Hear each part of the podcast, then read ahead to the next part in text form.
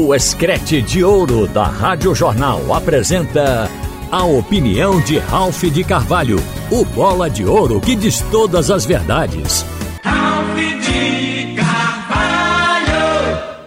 Minha gente, está se abrindo uma possibilidade de chegar dinheiro aos clubes do futebol brasileiro através das duas ligas que foram criadas para representar esses clubes em negociações.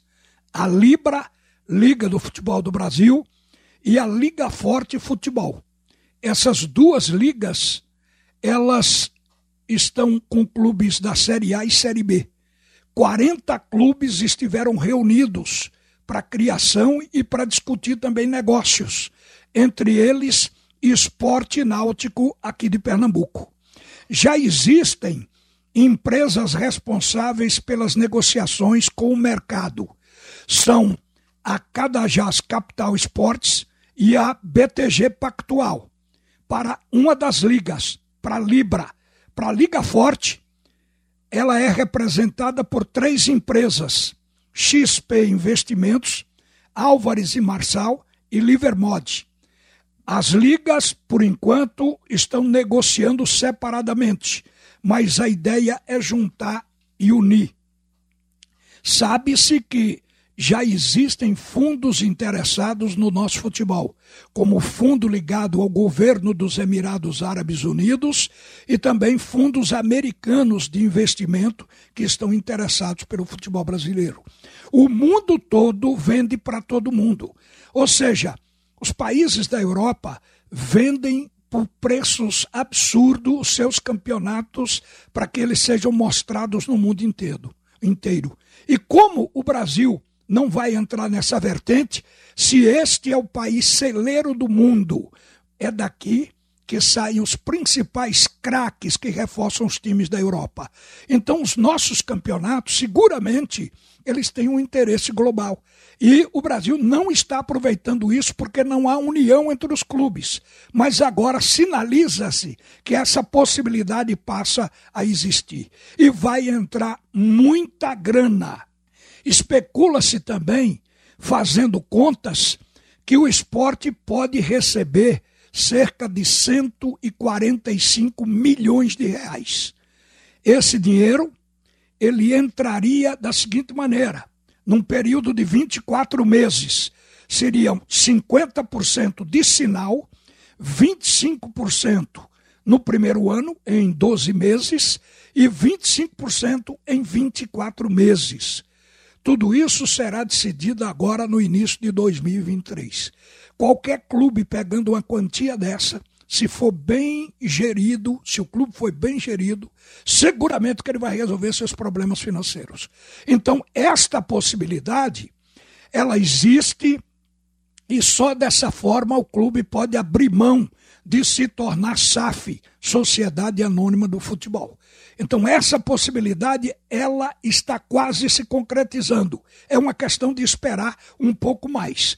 Mas tem gente achando que quando esse dinheiro entrar, ele vai se volatilizar, porque o dirigente brasileiro não está preparado como dirigente europeu para administrar clube. Ele vai fazer leilão para pegar jogador um do outro. E aí os preços no mercado vão subir para a estratosfera. Daqui a pouco o dinheiro vai embora.